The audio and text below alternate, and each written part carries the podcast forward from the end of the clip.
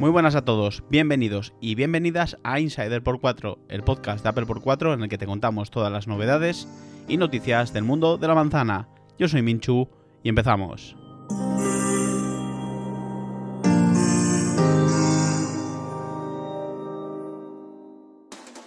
Bueno, empezamos este Insider eh, recordando que ayer fue el día de San Valentín, el 14 de febrero, y espero y deseo que hayáis tenido un feliz San Valentín en este sentido, Apple también ha pensado en todas las personas eh, para este 14 de febrero y ha lanzado dos playlists en Apple Music, una llamada Love para aquellos que han tenido con quien pasar el San Valentín y otra llamada Heartbreak, pues para aquellos que están más tristes y no han pasado un buen 14 de febrero. No obstante, desde aquí, eh, y es algo personal, me gustaría recordar que al final el 14 de febrero es solo un día puntual y que debemos de amar y respetar a los demás eh, todos los días del año. Bueno, siguiendo con las noticias de esta semana, en una semana que no ha estado muy cargada de noticias en el mundo de Apple, para ser sinceros, hay una que sí que me ha llamado la atención y que os quería comentar. Y es que Apple, bueno, y en concreto su aplicación iMessage, evitará la regulación que requiere la interoperabilidad con otras plataformas de mensajería, según la Ley de Mercados Digitales, la DMA, de la Unión Europea. Esto quiere decir, y ya saliéndome de estos tecnicismos, que la Unión Europea ha investigado a iMessage para que se abra al protocolo RCA, para que se abra a otras aplicaciones de mensajería, para que sea compatible, por ejemplo, con dispositivos Android. Esta investigación de la Unión Europea concluyó que la plataforma iMessage, al igual que Bing de Microsoft, no mantiene una posición eh, suficientemente dominante en el mercado como para ser sometidas a esta estricta regla de la DMA, de la Ley de Mercados Digitales.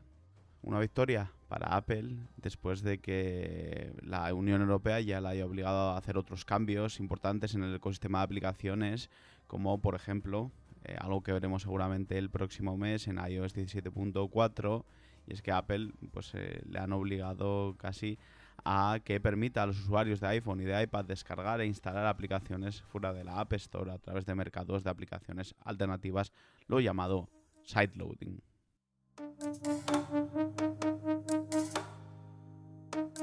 Bueno, vamos a meternos de lleno en el mundo que más me gusta a mí dentro del mundillo Apple, que son los rumores.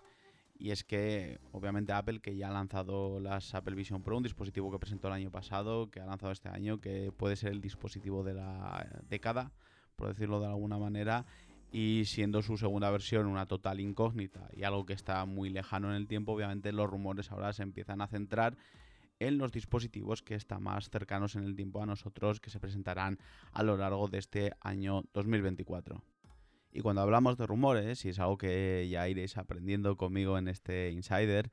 eh, siempre o casi siempre vamos a nombrar a lo que yo llamo la santísima trinidad de los analistas de Apple, que son o bien eh, John Prosser, o bien Mark Gurman, o bien Kuo Min Chi o Min Chi Kuo, que creo que se puede decir de las dos maneras, ya dependiendo de si quieres decirlo bien o si quieres decirlo mal.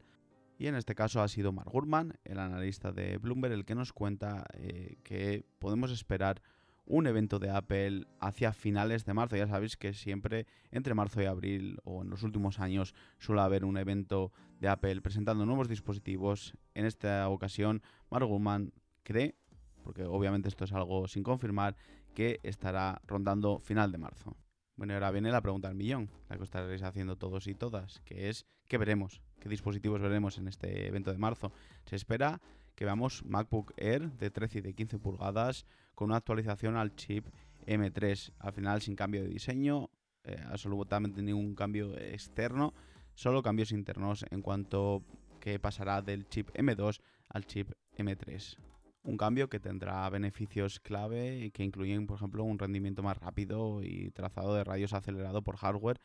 para mejorar la presentación de gráficos en los juegos. Por último, también se espera que este, estos MacBook Air dejen atrás el protocolo Wi-Fi 6 y se adapten al protocolo Wi-Fi 6E para mejor conectividad.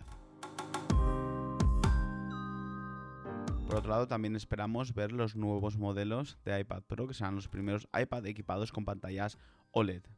Otras características que podrían llegar o que probablemente llegarán con estos nuevos iPad Pro incluyen el chip M3, carga inalámbrica a través de MagSafe, un nuevo Magic Keyboard rediseñado y con un trackpad más grande y una carcasa superior de aluminio eh, que pues le haría verse mucho más como un MacBook. También podría haber cambios en la cámara frontal que pasaría a estar en la misma orientación que los actuales iPad de décima generación. También podríamos ver un nuevo iPad Air más grande de 12,9 pulgadas y obviamente también el modelo de 10,9 pulgadas actualizado. Estas actualizaciones pasarían por incluir el chip M2, un rediseño en la cámara trasera,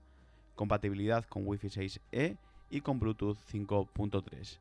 Por último, también podríamos ver un nuevo color dentro de los iPhone 15 y iPhone 15 Plus. Y es que recordemos que en los últimos años Apple se ha caracterizado por en este evento de primavera, en marzo-abril, de siempre presentar un nuevo color para los dispositivos, para los iPhone eh, no Pro. En el caso del año pasado, por ejemplo, fue el amarillo. Hace dos años, en el 2022, fue el verde y hace tres años, en el 2021, fue el color morado. El color de este año obviamente no ha salido a la luz todavía, pero podemos esperar un nuevo color también. Bueno, y hasta aquí el insider de hoy, a pesar de que ha sido un poquito más corto que el de la semana pasada, espero que os haya gustado, pero no quería despedirme sin recordaros que podéis seguirnos en redes sociales como Apple por 4 barra baja, en la web Apple por 4, donde José Manuel y Coral os tienen al día de todas las noticias del mundo de la manzana. En Tips por 4 con mi compañero Rafa, donde os da trucos para que aprovechéis al máximo vuestros dispositivos de Apple. Y obviamente en el canal de YouTube, donde esta semana tendremos un invitado para mí muy especial, eh, que es John de Charlas iOS y que podréis vernos en directo, como digo, mañana viernes a las 11 de la noche, hora española peninsular. Así que no os aburro más, yo me despido, esto es Insider por 4, yo soy Minchu y nos vemos en el siguiente.